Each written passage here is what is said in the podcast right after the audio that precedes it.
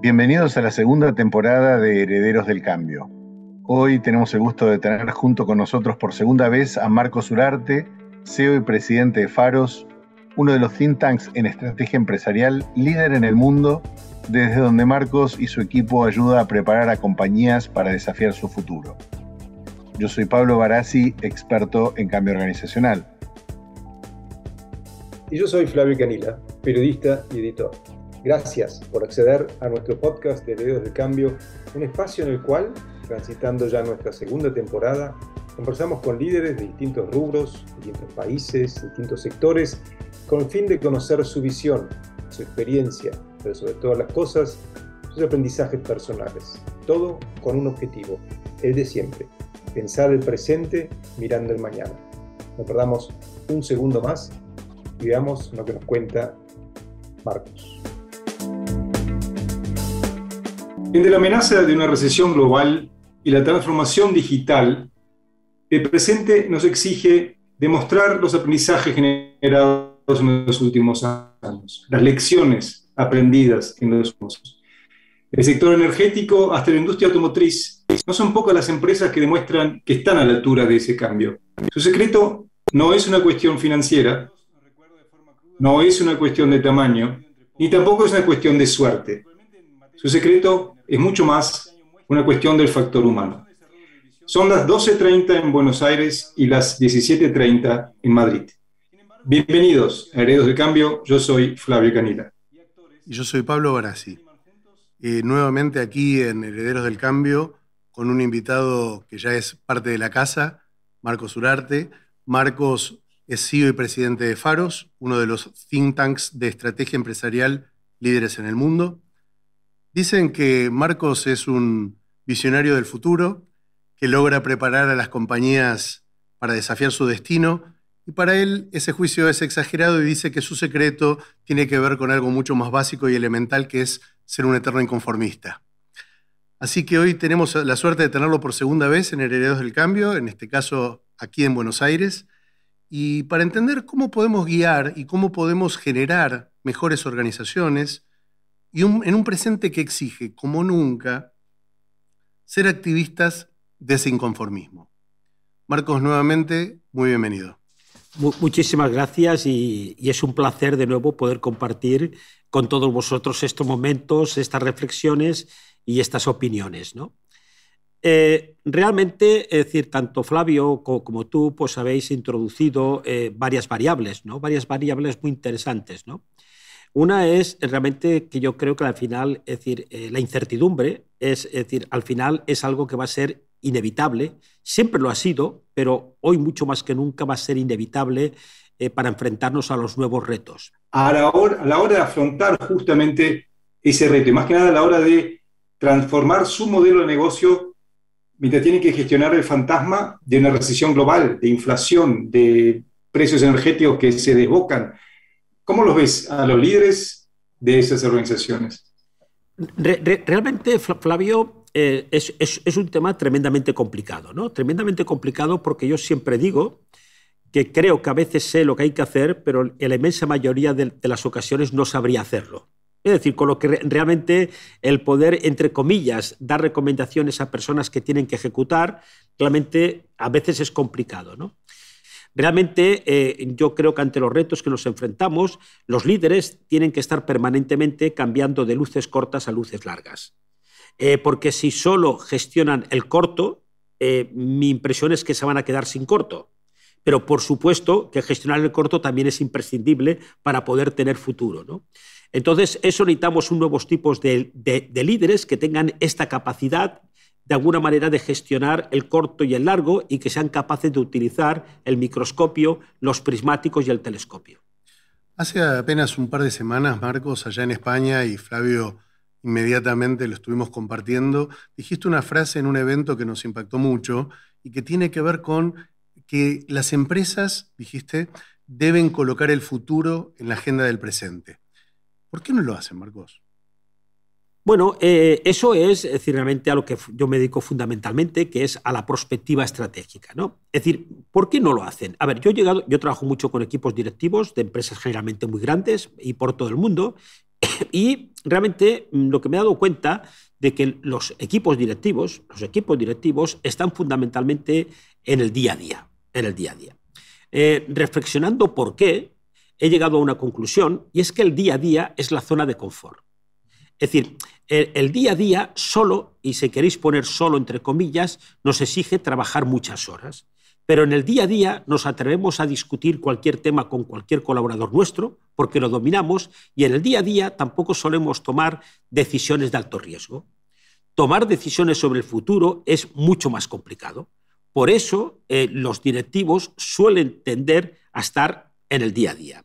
Pero realmente y hay empresas que hacen, algunas hace muchos años que tienen, ¿eh? y yo de alguna manera lo, que muchas veces propongo es el tener dentro de la empresa, y dependiendo del, tamaño de la empresa puede ser un departamento, pero como mínimo si no ha de haber una función, tiene que haber alguien que una parte de su tiempo lo dedique al futuro.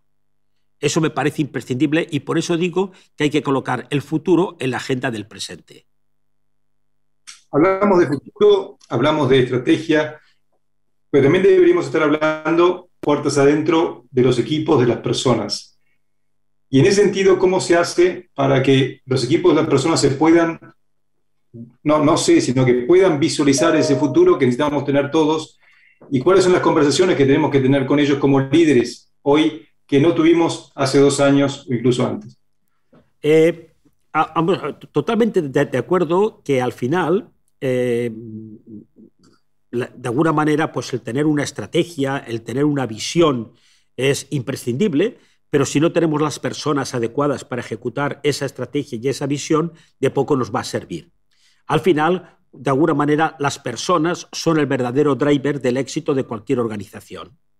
Cuando se dice que los, datos son el petróleo del siglo XXI, yo digo que no, que el petróleo del siglo XXI es el talento. Y eh, para mí, eh, siempre en todas las empresas, hay un colectivo clave, clave, clave, que son los mandos intermedios.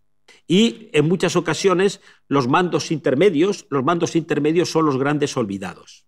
Son los grandes olvidados y es todo un tema ese, porque justamente tú has visto seguramente todas las investigaciones que están saliendo sobre los nuevos modelos de trabajo, no se termina de instalar uno nuevo y cómo lo sufre cada población. De hecho, y ahí quisiera, quisiera direccionarte, Marcos, eh, se sigue buscando un norte en términos de ese modelo de trabajo, presencial, híbrido, flexible, una mezcla. Ahora, ¿por qué nos cuesta tanto? ¿Y por qué les cuesta, cuesta tanto a esa población de mandos medios definirnos por un modelo? ¿Y, cómo vamos a hacer para definirlo? Bueno, realmente cuando hablamos del trabajo híbrido, del teletrabajo, etcétera, eh, yo digo de que eh, ha sido un modelo exitoso de improvisación es decir, cuando nos confinaron, las empresas siguieron trabajando, pero tiene que pasar a formar parte de un modelo de gestión. ¿El teletrabajo tiene cosas positivas? Por supuesto. ¿Tiene cosas negativas? Por supuesto. Y genera muchísimas dudas, muchísimas preguntas. ¿Cómo puede afectar a la cultura de la empresa a medio y largo plazo, a la comunicación interna, al orgullo de pertenencia, a la innovación, etcétera? Esto significa de que cada empresa va a tener que encontrar su propio modelo de trabajo híbrido, teletrabajo, etcétera, etcétera.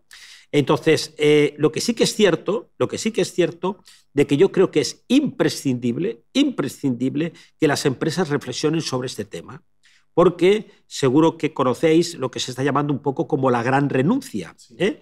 que 48 millones de personas en, Estados Unidos el año pasado abandonaron de forma voluntaria su trabajo, en España fueron 30.000 y esto sigue ocurriendo. Luego yo creo que hay que redefinir un poco la relación y el concepto un poco de trabajo clásico.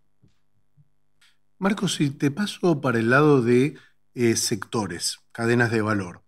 Eh, de la experiencia de los últimos dos años, ¿cuáles considerás vos que son los líderes que en este momento están siendo más desafiados, inclusive con posibilidades de quedarse obsoletos? ¿Son los del sector automotriz, turístico, seguro, financieros? ¿Cuáles están más desafiados eh, y en peligro de quedar con algo que ya no se usa? Vamos a ver, eh, de los que has mencionado, yo te diría que todos. Eh, y ahora voy a hacer una pequeña reflexión. ¿no? El sector automotriz, en el fondo, está en tres, cuatro retos absolutamente estratégicos y fundamentales. Eh, uno primero el coche eléctrico, vamos a decir un poco el coche de no combustión, el otro el coche conectado eh, para acabar con el coche autónomo y también lo que podría ser el coche compartido. Eh, cuando nosotros vemos estos tres grandes retos, vemos que los tres grandes retos no han nacido ninguno de ellos de la industria automotriz. Siempre han venido de fuera, que es lo que yo llamo los intrusos. Si nosotros analizamos el sector asegurador o el sector bancario, el sector financiero, podríamos estar hablando de insurtechs, podríamos estar hablando de fintech, de las big tech, etcétera, etcétera. Vemos que realmente las transformaciones vienen de los intrusos. ¿eh? Eso significa, de alguna forma, de que todos los sectores, todos los sectores están en un cierto riesgo. Entonces, realmente, es decir, es decir un poco eh, el aprendizaje, el aprendizaje que deberíamos tener es que las innovaciones disruptivas siempre vienen de fuera de tu sector. Siempre vienen de fuera de tu sector. Y es lo que decía que las empresas tradicionales que están asentadas en un mercado intentan mantener las reglas del juego porque ya les va bien. Y al sector turístico, que también, un poco de alguna manera, también está en, en plena reformulación, es decir, sin ser capaz todavía de visualizar de todo el impacto, yo creo que el metaverso va a tener muchísimo impacto en todo, pero fundamentalmente en el sector turístico. Sin ser consciente yo todavía, eh, todavía no alcanzo de alguna manera a visualizar el impacto que va a tener el metaverso, pero no tengo ningún tipo de duda que va a ser un impacto tremendo. Hablando de eso, del metaverso, en un mundo que es que no lo podemos imaginar, como bien dices tú, y no podemos imaginarnos cómo funcionará o funcionaremos en ese mundo virtual de datos, el tema del liderazgo para mí cobra muchísimo más, eh, digamos, muchísimo más envergadura, pero más que nada no por seguir reglas o libros que hayamos leído o de gurúes que estemos siguiendo, sino por una simple elección. Y creo que los tres convenimos que un líder, antes que nada, tiene que elegir ser líder. Tiene que elegir y entender lo que significa ese rol, las responsabilidades, dar las buenas noticias y dar muchas veces las malas noticias de hacer de una manera comunicacionalmente bien. ¿Cuánto ves tú que dentro de los líderes empresariales, de los también mandos intermedios, hay una conciencia de que ser líder significa elegir ser líder? Bueno, es decir, eh, fíjate, es decir, que realmente eh, yo creo que de las palabras más utilizadas es eh, líder y liderazgo, pero al final sé que esto que puedo decir mm, puede sonar un poco raro, pero yo digo que tampoco hay tantos líderes. Hay mucho capataz, hay mucho jefe, de alguna manera, pero tampoco hay tantos líderes. Entonces, realmente, es decir, lo, has dicho, yo creo que un líder en el fondo debe ser un servidor. Es decir, el, líder está al servicio de su equipo y no al revés. Eh, el objetivo también de un líder es generar nuevos líderes y no tener seguidores. Y al final, el mejor modelo de liderazgo es el de la ejemplaridad. No pidas nada a tu gente o que no estés haciendo o que no estés dispuesto a hacer. Entonces, realmente, intentando un poco, pues, eh, respecto a, a, tu pregunta, por supuesto, por supuesto que de alguna manera eh, eh, para ser un líder primero tienes que tomar la decisión de querer ser un líder y también ser capaz de entender de alguna manera todas las servidumbres que significa de verdad ser un líder. Porque realmente, es decir, creemos que un líder es como una, superwoman, un superman, pero independientemente, independientemente eh, este tipo de líderes también pueden tener su kriptonita, que es la arrogancia, el egoísmo y la incoherencia. Y es lo que nunca solemos perdonar. Tú sabes bien, Marcos, que este es el primer momento en la historia donde hay cinco generaciones en las compañías. Están todavía, no se fueron los de más de 60, están llegando los de más de 18. Si yo te focalizo hacia las nuevas generaciones, este tema del liderazgo, que tanto, digamos, en todos los ámbitos que podés, tratás de justamente inspirar y motivar a que inspiremos y motivemos. En una generación, digamos, donde escucha más a su par, donde no busca capataces sino líderes, ¿qué le recomendarías a las nuevas generaciones que están recién llegando, que se topan con un cierto nivel de frustración por lo que ven, pero al mismo tiempo que tienen ese impulso y ese anhelo transformador. Eh, ah, eh, también la, verdad, Pablo, que son, vamos a ver, al final yo creo que no, que no, hay, no hay recetas, ¿no? Es decir, uno de los mensajes que yo a veces intento dar, intento dar, eh, y después voy a intentar un poco más, intentar responder algo más concretamente, de alguna manera, a tu, reflexión, a tu pregunta, es que todos nosotros mm, deberíamos tener la obligación de intentar mejorar nuestra organización. Pero eh, si no podemos mejorar nuestra organización, vamos a mejorar nuestro ámbito de responsabilidad, por pequeño que sea. Uno de los mensajes es decir, oye, no pierdas dos segundos en aquello que no depende, que no depende de ti y no pierdas dos segundos en actuar en aquello que sí que depende de ti. Esto significa de que realmente eh, estas nuevas generaciones buscan cosas distintas en la vida, buscan cosas distintas en sus empresas, etc. Y por, eso, a mí, de alguna manera, muchas veces, más que a veces, yo creo que un líder tiene que ser un referente. Pero esto ya desde la antigua Roma lo tenían definido con la autoritas y la potestas. Es decir, que realmente no hemos inventado nada. Es decir, vamos adecuándolo a los nuevos retos, a los nuevos momentos, pero, en el fondo la autoritas y la potestas siguen definiendo, bajo mi criterio, perfectamente lo que es el liderazgo. Ahora ahí, ahí me llevaste ya, lo hablamos hace, dos años justamente y tú muy magistralmente nos, nos recordaste esa relación entre autoritas y potestas, pero entre ese momento y el hoy hubo un evento, un fenómeno que tú lo mencionaste antes, la gran renuncia en Estados Unidos, un poco menos pronunciada aquí en España, pero no obstante también un poquito ya bastante preocupante. Em, entre la autoritas y la potesta, te llevo a ese lugar, ¿Qué tenemos que hacer nosotros como líderes empresariales, como líderes de organizaciones? No solo para aprender, sino para aprovechar un talento que hoy es global, que hoy es desafiante, que hoy no es constante, sino que si se aburre se va. Y nosotros estamos, como bien decías tú, en la, en la pelea por lo que es el oro del futuro, que es el talento. ¿Cómo, ¿Cómo se vive entre esas dos autoritas y potestas con la gran renuncia? Vamos a ver, ¿no? Es decir, es decir, una de las palabras que a veces también utilizamos muchísimo es la de la motivación.